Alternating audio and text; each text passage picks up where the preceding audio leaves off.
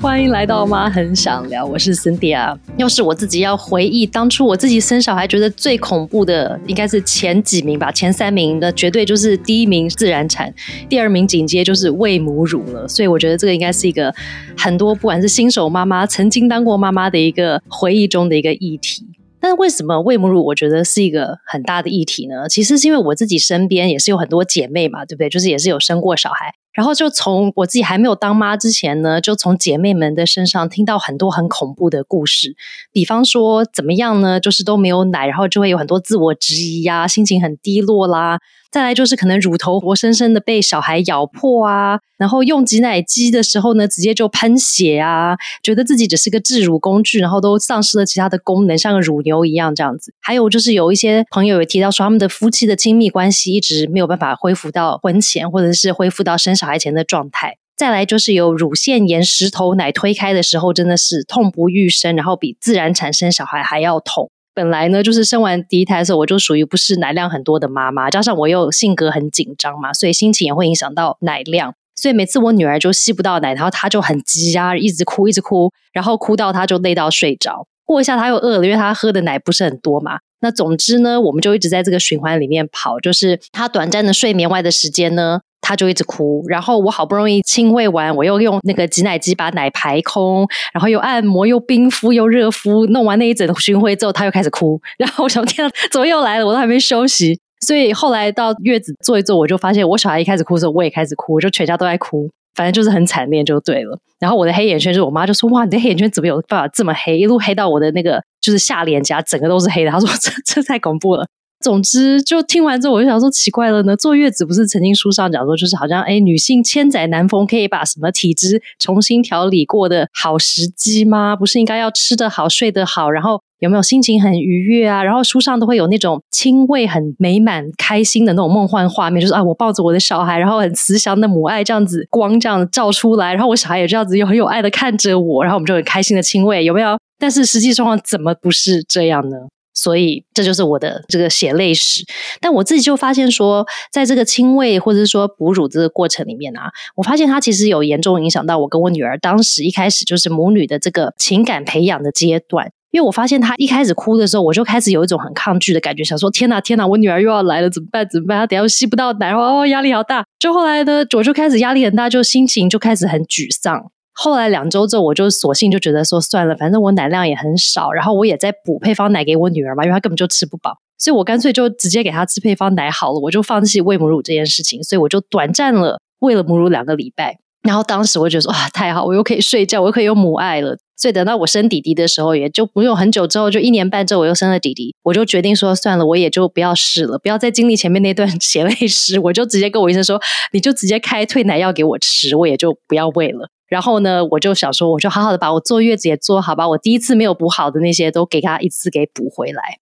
但是呢，我觉得很有趣的就是，我身边有其他的姐妹，有除了那些恐怖史的姐妹之外呢，还有一群姐妹，她们喂母乳的过程超开心、超梦幻、超完美，然后就是很轻松，就仿佛在像吃饭、刷牙、洗澡如此的轻松。然后看到她们就会觉得说，好像真的就是哺乳布一铺起来，然后我们在喝咖啡啊，她跟我聊天，她就可以在那边很安逸的喂她的小孩，喂完之后，她小孩就开心的睡觉，然后我们就继续聊天。就想哇，怎么有差异这么大的哺乳世界呢？怎么可以 就是十万八千里呢？那我就在开始想说，对啊，为什么哺乳这个好像我们女生天生的能力，对不对？好像跟着我们在孕育生命一样，是一种天生就会有的一个能力。但是一个本能，怎么会不同的妈妈上的这个差距会这么这么大？到底是发生了什么事？那这个困惑我十年之久的问题，今天我又要得到解答了，因为今天我又有达人要来跟我聊。今天要来跟我聊的是台湾首位的职能治疗师，加上国际认证的泌乳顾问哦。还有，她是国际婴幼儿按摩讲师加两个孩子的妈，所以本身自己也有哺乳经验的妈妈。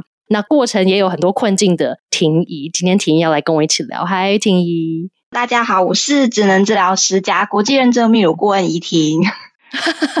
对啊，你的那个斜杠超多的哈。对，然后全部念完要念很长这样子，所以我们就我刚帮你念一下 OT 加 IBCLC。听起来稍微短一点，比较亲切一些。光是那个英文简写的那个也就够长，对不对？大家都斜杠非常多。所以今天怡婷就要来帮我解答，因为怡婷最近其实出了一本书嘛，你在三月的时候刚刚出了一本哦，这个也是回去我觉得现在的书名都很长，所以我们要读一下哈。你的书叫做《乐哺》，主题就是乐哺快乐的哺乳这件事情。乐哺国际泌乳顾问的哺乳问题全解方，所以它就是一个帮助我们这些想要了解怎么快乐哺乳的妈妈们的一个解方的书。一开始我觉得超级疗愈我心的，因为就是你提到了你自己为什么会进入泌乳顾问这个职业，其实就是因为你本来就是有职能治疗师的专业嘛，在还没有生小孩前。但是当你生哥哥之后，就连你自己有这样子的专业的时候，你自己进入哺乳期的时候，也遇到了一些困境，所以我就觉得哦，好疗愈。我觉得说，对对对，我不孤单，就连有专业的背景的人士也曾经有这样子的困境，诶当然，现在我回想，我会觉得说啊，当时我真的只能做我觉得对我跟我小孩最好的一个决定。可是都会隐约有一种，因为你知道，现在很多的这些媒体或者说书籍都会一直推广说母乳很好啊，亲喂更好啊，然后对于就是可能各方面就是身心的一些发展啊、关系啊等等都非常的好。所以我总是会觉得有一种那种，哎，是不是我当初的选择不是很好？我是不是应该再努力一点？都会有一种莫名的罪恶感。所以我就要来问一下怡婷，就是有关于哺乳顾问。就对于很多听众来说，可能这个专业不是这么的理解嘛，所以可以跟我们聊一下，说你的这个专业到底是提供什么样的服务给我们这些 很想要哺乳的妈妈呢？对，的确，台湾对于泌乳顾问没有这么的熟悉，那大家比较熟悉的反而是坊间的泌乳师，就说会来那个按摩一下，不会塞奶啊，不会胀奶啊等等，或者是石头奶啊什么做按摩呢？按一按之后就会母乳大喷发，就软了、消了就好了。这样大家可能比较会理解到那。个方面去，那它的确是在国内没有那么普及，因为国内目前有考到这个国际认证泌乳顾问的，也大概就两百多位而已，所以的确没有那么多。我觉得国际认证泌乳顾问啊，真的就跟职能治疗师服务的范围也很像，诶，就是我们在 做全人的管理，这样关于哺乳的事情，只要你想得到的，我们都可以做帮忙。所以无论是妈妈、宝宝，或者是你的家庭的状况啦，然后你跟先生啦，或者是照顾者、其他家人工作要怎么样分配，我们都可以做一些协助。所以听起来会比我们以前想象中的什么师泌乳师是比较针对，就是真的是胸部的这一块的照理，让你可以有很多的奶给你的宝宝。可是我觉得你讲到的，你工作其实就是更全人的，就是身心灵方面的妈妈的状况、小孩的状况、你的伴侣的状况、公公婆婆的状况、同住人的状况，甚至家庭环境各方面的环节，你们真的都有在顾到，对不对？对。然后我们现在其实推广的是母乳最好，但是配方奶也不是毒药。所以我们就可以不用太过自责。假设你之前真的也没有喂什么母奶的话，那其实没有关系。就是我推广的是，你只要有给就好了。那还是要依照你自己的身心状况，你到底喂的好不好？有的妈妈喂了之后，哇，她的产后忧郁更加严重了，她整个人已经没有办法再支撑下去了。那我们一直强迫她喂母奶，好像就也失去了这个美。所以我觉得我们做整个人全人的评估，然后再看你需要什么，然后我们会给妈妈 N 种方案，N 种方案，然后你总是可以选到一个你最想要的。再来大不了就是。你不喂了就退奶嘛？那我们怎么舒服的退奶？这样也是一个选择，然后也是我们服务的范围。所以我的名言就是没有一定要怎样。嗯，对啊，听起来就是非常的人性化嘛，对不对？因为我觉得你讲到这个，我就要问，就是以前我记得我在还没有生小孩之前，医院不是会有一些喂教时间吗？包括生完小孩，就是护理师就会来房间，然后跟你讲说：“哎，妈妈，你要来喂母乳啊？有没有喂母乳很好啊之类的。”或者是像很多妈妈会在事前可能就开始加入一些妈妈群组啦、哺乳群组啦，有没有去上一些宝宝妈妈课程啦？可是很多状况里面，或者说这些场景里面，很容易遇到我称之为哺乳魔人的人。就是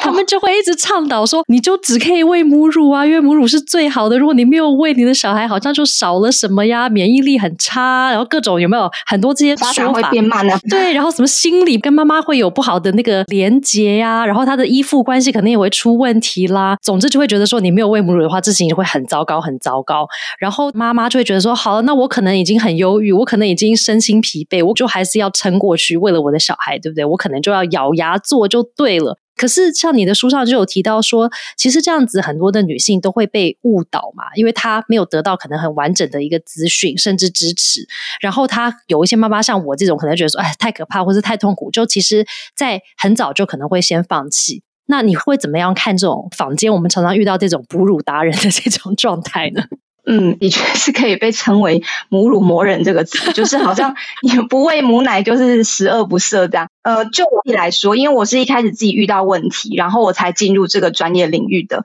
所以就我自己当初的观点呢，我也是在出月子中心之前，我自己就先买了一罐配方奶在家里备着。我依然是一个好妈妈，就是妈妈也不是只有着重在喂母奶这件事情而已嘛。所以我觉得我们应该是先从产前先教妈妈，因为你让她从一个一张白纸，然后你就跟她说一定要喂，一定要喂，不喂就是坏妈妈，这样的确是让人家压力超大的。不会呀，然后再慢慢学，跌跌撞撞的过程当中，你又跟他说这件事情只许成功，不能失败。哦，这实在是太恐怖了，压力有够大。会怎么样呢？其实也不会怎么样啊，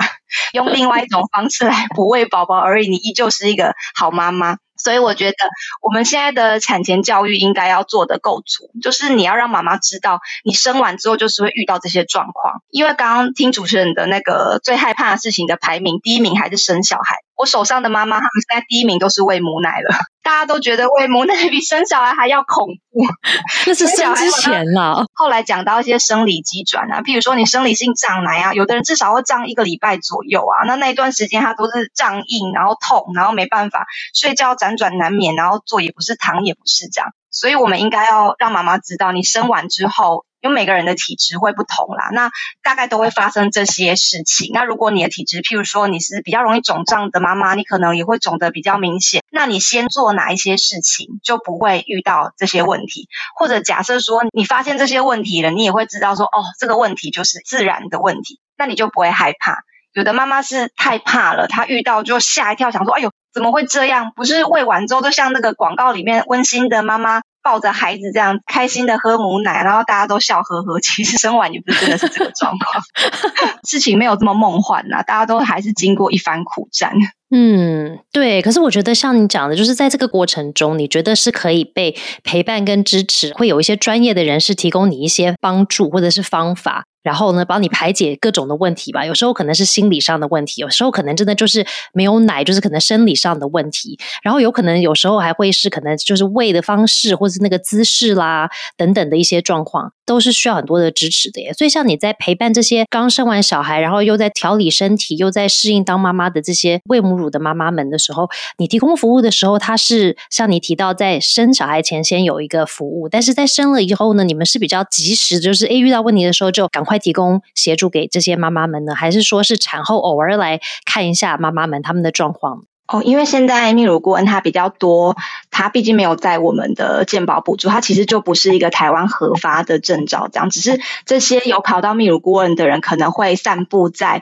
我们这些母婴的领域，像有一些可能是医师啊，妇产科、儿科的医师，然后有一些是物理治疗师、职能治疗师，或者是营养师啊、护理师等等的，所以它是散布在大家的周围的。那的确在生产完的时候，会有一些专业人员来协助。但因为泌乳顾问他是真的算是学的最多，然后最专注在这个部分的。所以每个人的服务的方式可能就不会那么的相同。像譬如说医师的话，可能就会是，哎，你遇到问题，他有哺乳门诊，你可以去挂他的门诊，然后跟他询问问题。那像我们呢，呃，我用的方式目前算是预约制，就是我们可能是做自费的部分，然后你有问题你来跟我预约。那另外一个部分呢，我目前会积极的接这些产前产后的讲座。产前就是产前的妈妈教室这一部分是我最喜欢接产前的，我就是希望可以在事情没有发生之前 就让你知道。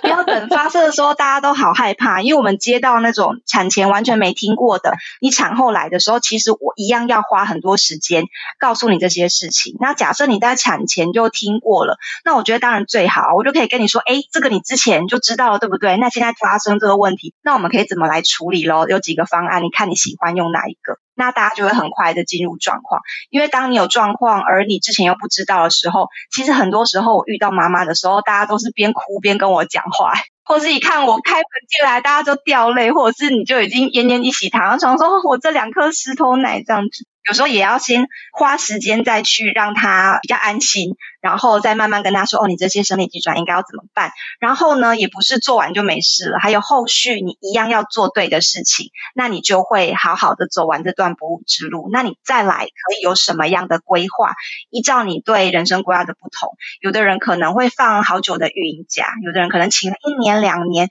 但有的人是产假完就要回去上班的。那你的哺乳规划，还有你对待宝宝跟你对待你胸部的方式一定会不一样。那我们先告诉你。我觉得都是强调提前规划，但是如果说完全没有听过的，但他一开始就遇到石头奶、胀奶、塞奶这样子的状况，我们在接案的时候的确是会希望能快就快，就是我可以尽快到你身边帮你处理。如果我的时间真的不行的话，那我也可以赶快帮你转介给其他的泌乳顾问，或者是赶快去看哺乳亲善的医师。一定要有人在当下帮他，要不然再晚一点接状况就会越来越严重，会比较难处理。对呀，现在有国际认证的泌乳顾问，他们其实可能在各个的专业的领域里面，那有一些人他可能真的是指标榜说哦，我今天就是一个国际的认证的泌乳顾问。但是像你刚刚提到，他本来的职业可能是医生，或是他可能是护理师，或是他可能在月子中心工作等等的。那要问一下，说那泌乳顾问他们都会是很有爱心、很有同理心，跟主要就是要照顾好妈妈身心灵安逸的人吗？就是跟这个认证可以挂保证的一点吗？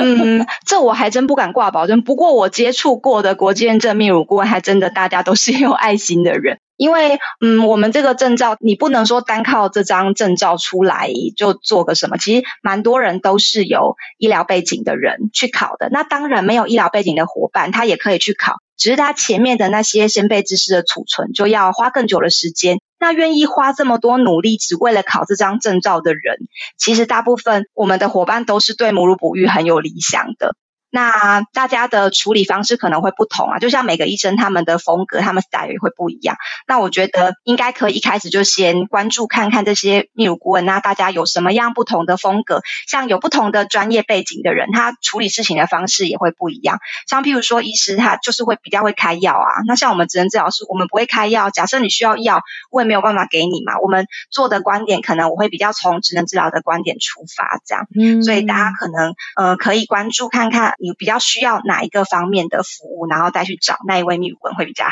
嗯，那他们现在觉得说，哎，我真的快要生小孩了耶。第一个是我要在哪里可以找到像你刚刚讲的，可能在产前的一些这种给妈妈的一些这种泌乳的工作坊。那或者是他现在刚刚生了小孩，正在流泪，然后边听边说，对对对，我就是那种苦主。那我现在需要找到一个好的适合自己的泌乳顾问，我到底要去哪里找呢？嗯，这个我会比较推荐在地资源，就是因为你的乳房状况，还有你跟宝宝你们两个契合度啊，你怎么抱小孩的，啊或者是你怎么带孩子，我觉得我们还是要亲眼看到，才知道怎么样给你一些指导。所以，第一，我会觉得你可以先直接上网 Google 你们在地的国际认证泌乳顾问，因为现在其实上网都查得到。你优先找在地的人，因为如果说假设说他们有些有的有线上咨询，那你真的听不懂，你就是需要有人。来，譬如说，我们会触摸看看你的乳房，现在到底真的是什么状况？是你讲的那样吗？因为有的人其实没有那么严重，但他把他讲的很严重，或者是他其实有一点破皮，可是他跟我说我这样子流血流很多什么，但你看其实还好，没有那么严重，应该很快就会解决，就是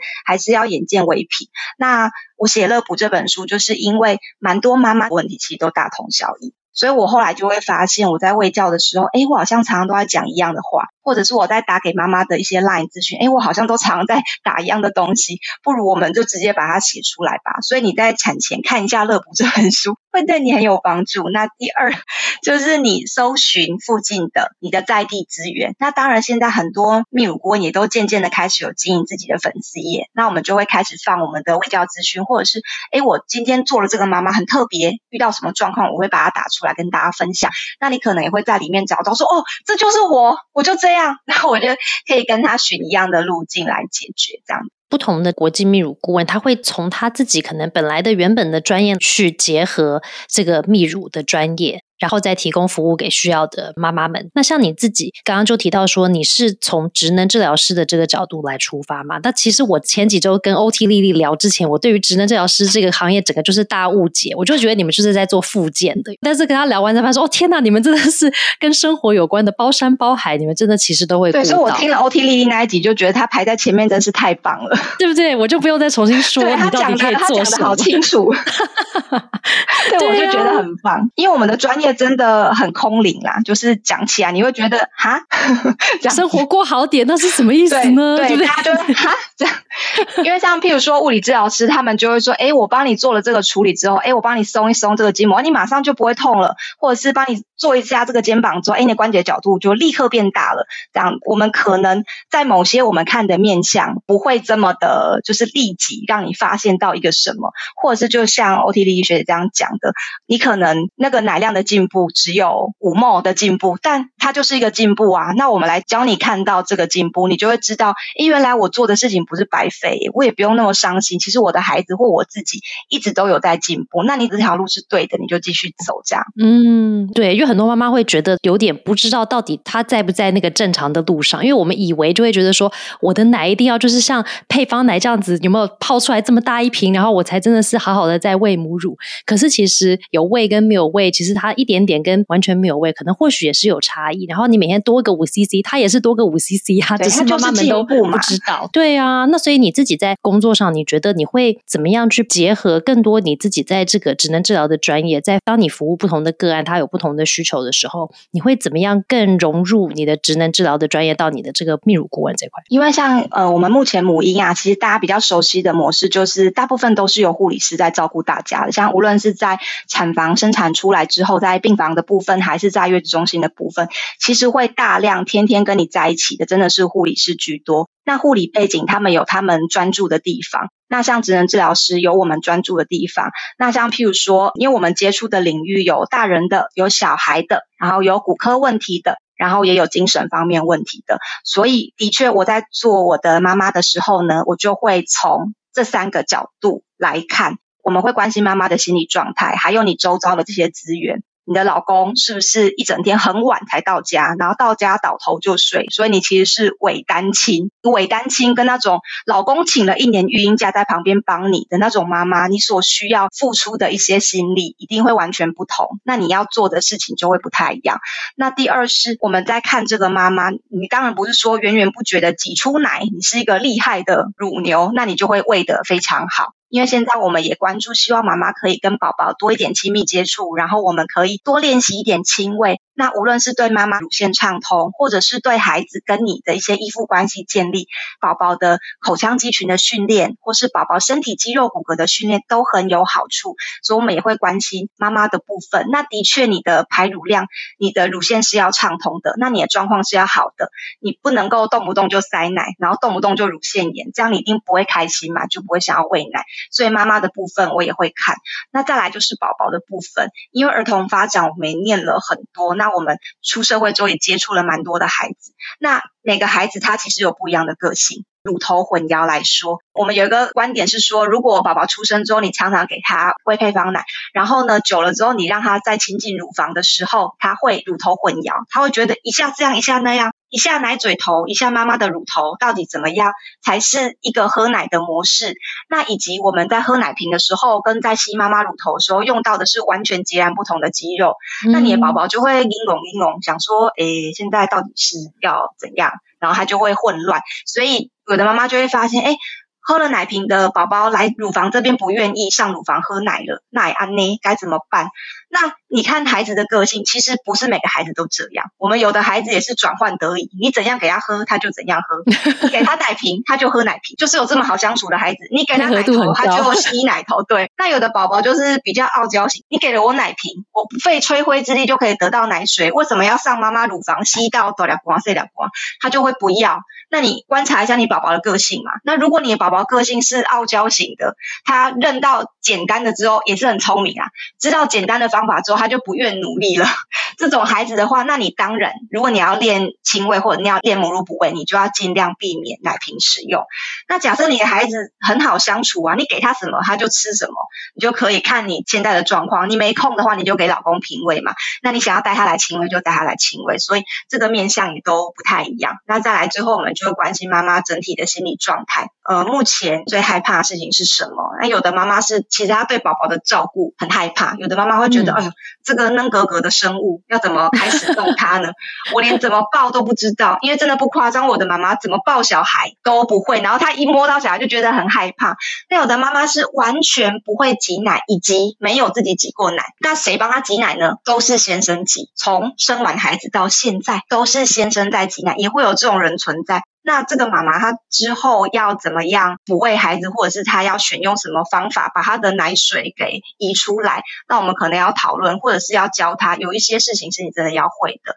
那你的心魔是什么？就我也要知道。那再来做全面型的帮忙，所以也不是说专注在看妈妈那两颗奶到底有挤软了还是硬了，有没有舒服这样。全面性的都要看，我觉得才可以达到最大的成功。嗯，听了觉得超好。我还记得我上次跟好眠宝宝顾问 Peggy 聊，因为 Peggy 是做睡眠的嘛，你知道，就是在小孩刚出生的时候，妈妈最在意的就是睡眠也很喝奶，对不对？第二睡眠，两个顾好了，小孩就很好啊。所以那时候我跟 Peggy 聊，我就说：天哪，十年前我如果认识你的话，就太好了。然后我觉得今天跟你聊，我就觉得说：哦天哪，十年前要是我有认识你，我就好了，对不对？哎，可惜现在才认识，但没有关系。现在如果在听的朋友们，如果你们正是还没有怀孕，正在怀孕，或者是刚刚生完小孩，正在哺乳啊、喂母乳，要不要喂等等的事情很担忧的话呢？今天这个希望跟怡婷聊完之后，就让你觉得哦，有点小小的支持，然后有点方向。对对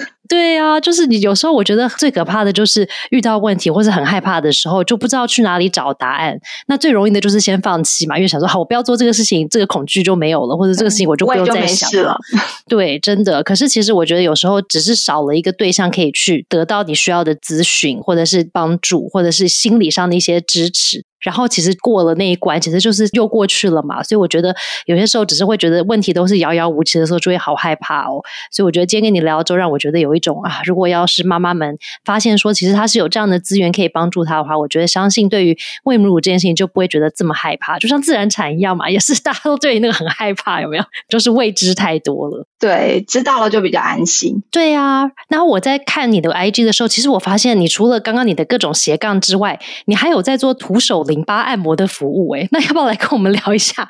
这个徒手淋巴按摩这件事情？这个是一个分开的服务呢，还是它其实是跟你的这个泌乳专业其实是结合在一起的呢？然后妈妈们一定会问的就是，那会不会很痛呢？因为我们通常想象就是想象到那种在按摩胸部的那种，有没有超级超级痛的那种推挤这样子？对 对对，就是呃眼泪都要一直流，然后摇个毛巾的那种酷刑。那你的这个徒手的淋巴按摩呢，它是一个什么样子的按摩方式呢？嗯，因为我们这么全面性在看妈妈的哺乳问题的过程当中，所以我就发现我需要很多很多的工具，像譬如说，其实我们称它做徒手淋巴引流，就比较不会用按摩这个字眼，因为按摩会觉得让你好像觉得哎重重轻轻的你在按摩我这样，但淋巴引流它的路线并不是这样子，因为淋巴管你在让它要促进淋巴液流动的时候，那个手法必须是很轻柔的。就在我们接收到的交易过程是这样，所以假设你去做的淋巴按摩，它的动作是很大的，那就比较不会是我所认知的那种淋巴引流的路径。那它其实也是我的工具之一，就像譬如说，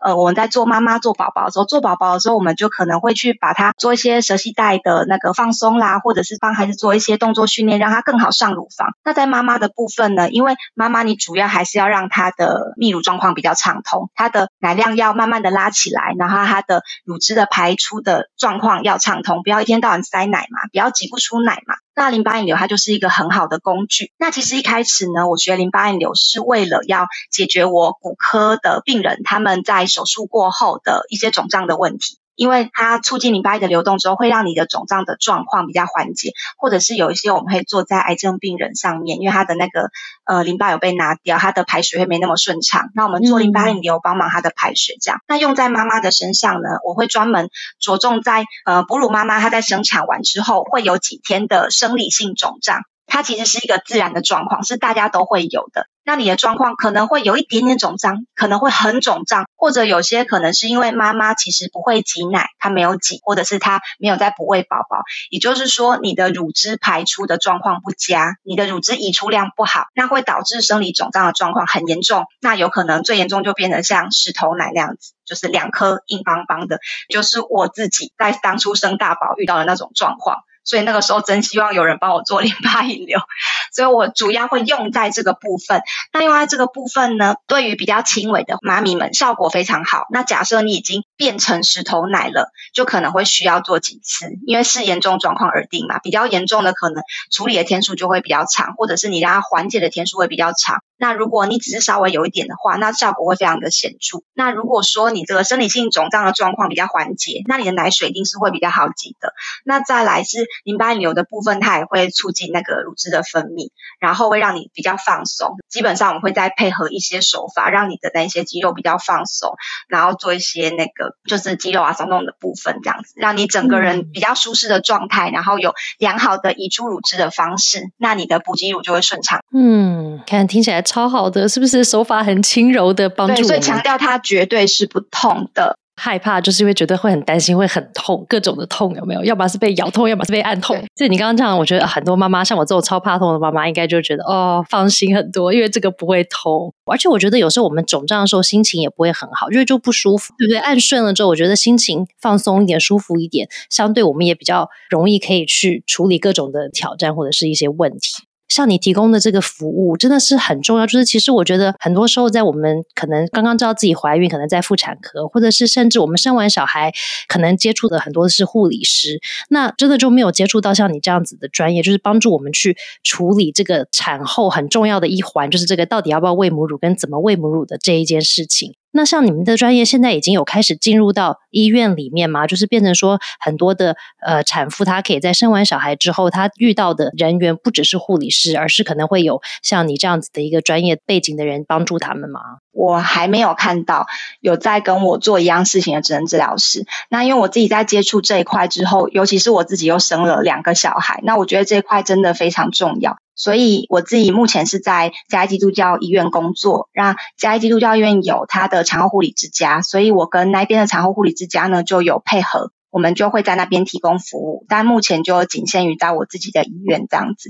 那其他的医院因为没有职能治疗师在做这件事情，所以应该就不会有相关的。但是各家的妇产科他们应该会有自己的一些机制，就是。怎么样做一些卫教啊，或者是状况排除的？嗯，对啊，我觉得这个也需要被大肆倡议一下吧。就是这样子的专业需要进到医疗体系里面去，因为不然很多妈妈们都是真的像你讲的，真的遇到状况或是遇到困难之后。他才会上网去找像你这样的专业，可是那时候问题已经发生，他可能心理状态已经不好，或者是他已经遇到很多的困难之后，他才有找到对象帮他忙。但其实，在事前一开始，其实就可以建立好更好的一个机制去帮助他们。可以，但是当然不会说建立好机制就不会有挑战，但是至少他在这个过程里面是比较被支持，跟比较可以容易有陪伴度过的啊，对不对？对，可以走的比较轻松。所以那个泌乳顾问的名单应该要放在大家的待产。包里面才对，对，真的，而且我觉得要更容易被搜寻到，有没有？像以前我们不是会拿到那种宝宝手册、妈妈手册啊？我觉得这种资讯应该是真的要被印在上面，然后妈妈会发说：“哦，原来有这样的专业。”因为我觉得可能在今天听节目之前，很多人都不知道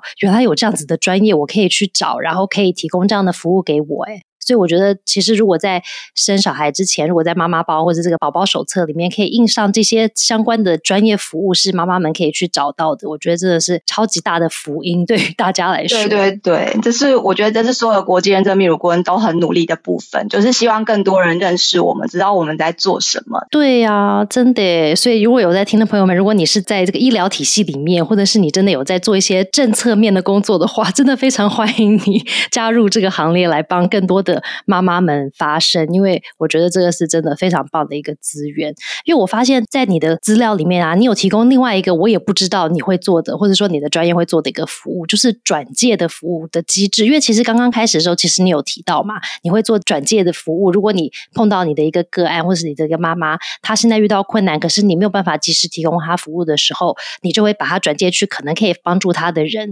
那我觉得你刚刚提到的这个转介，其实你在资料里面写的更。多耶，就除了提供给其他的这个泌乳的专家，或者说这样子的顾问之外呢，还包括妇儿啊、乳房外科医师啊、中医师、物理治疗师。所以其实有很多时候我们听过，在那个曾经很久以前嘛，会说啊，要养一个小孩其实是需要一个村落，大家一起加入一起养，没 错，对不对？可是我就觉得说，你提供这服务真的就是这样子，因为。我们在生完小孩，不管是应该是说从怀孕到整个过程，然后呢，到真的生了小孩，到这个泌乳的这个过程，其实需要很多不同的支持，才可以帮助一个女性去好好的孕育另外一个生命嘛。然后这个过程其实有时候很坎坷，可是有时候又很温馨。但是在这个过程里面，我觉得如果有更专业的一个团队在不同方面去做支持的时候，其实真的是会让这个过程可以变得更美好。所以，可不可以跟我们聊一下有关于这个转介的服务呢？就是怎么样可以帮助更多的妈妈，在她有不同需求的时候，去找到适合的专业的人？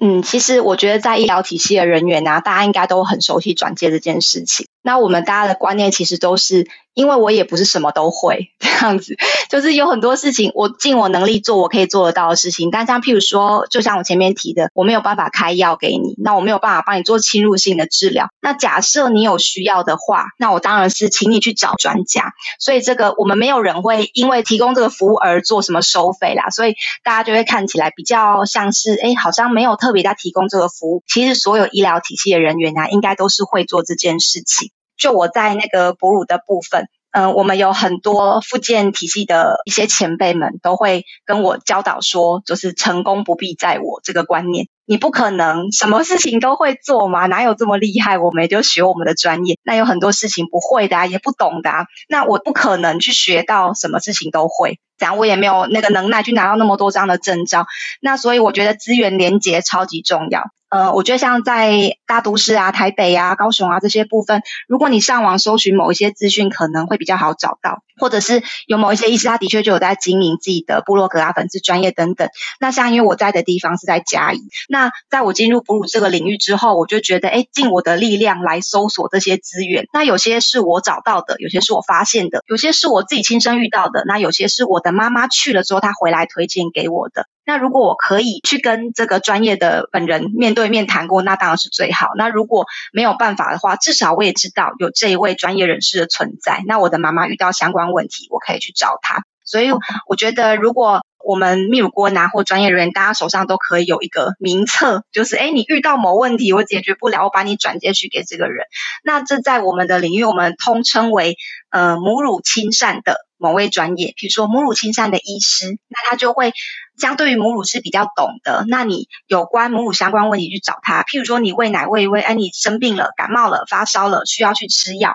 那你到底可不可以喂母奶啊？那你去问了这个医师，他就会说，哦，我开那个可以喂母奶的药给你吃，那妈妈就会很安心。哦，原来我可以在人比较舒服的状况之下，然后还是可以继续喂母奶等等的。我们就是多去搜寻这些专业，那手上有一些名单。如果我的妈妈遇到问题，就会把它转接给相关的专家。那这也是我很推荐大家。其实也很多泌乳顾问他们手上都有的名单啦，我们就给母乳亲善的另外一位专业人员来帮忙。那我觉得这样很棒。对，我觉得这超级重要的，因为有很多时候像你讲的，就是问题可能不是只有单方面的问题，可能是环环相扣的问题，然后互相连接在一起，导致了这个妈妈可能有遇到一些挑战或是一些状况。所以有些时候真的是需要不同的跨领域的专家来提供不同的人不同的服务。所以我觉得听完你的解说之后，觉得说啊，真的是非常棒的资源。然后我真的要感谢一下你，还有其他的这些专业的人，在你们的工作上愿意为妈妈们做这样子的一些服务跟支持，因为真的是很需要。因为曾经走过妈妈路的妈妈们，应该都会觉得说，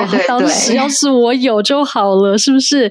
对，所以真的谢谢你们的工作，因为真的很重要。因为我真的觉得转换成妈妈的这一段，有时候真的是很艰辛，然后需要很多很多的帮助。因为真的说真的嘛，妈妈的状况好的时候，其实如果小孩自己本身没有太多一些状况的时候，其实小孩自然也会很好，因为妈妈稳定，小孩也会稳定，然后整个家庭的氛围，对不对？应该也都会是比较正向的。因为如果妈妈状况不好，小孩就像我跟我小孩刚开始那样子，他一定也会心情很不好，因为我应该散发一大堆压力荷尔蒙给他，对不对？然后妈妈我一能量很强，所以他一直哭。对呀，对他一直哭，然后他一直哭，然后我又哭，然后我先生你看在这个当下一定心情也不会很好，所以我觉得这个就是。是可能环环相扣。如果只要某一个环节得到舒缓的时候，其实其他的地方可能就会迎刃而解。那如果也没有呢，也没关系，因为就是怡婷会转介你到需要的 专业去帮助你把它解开。所以真的，今天跟你聊完之后，觉得真的是其实非常的开心。虽然我自己现在没有需要这个服务，但我真的很开心。现在有越来越多这样子的专业可以去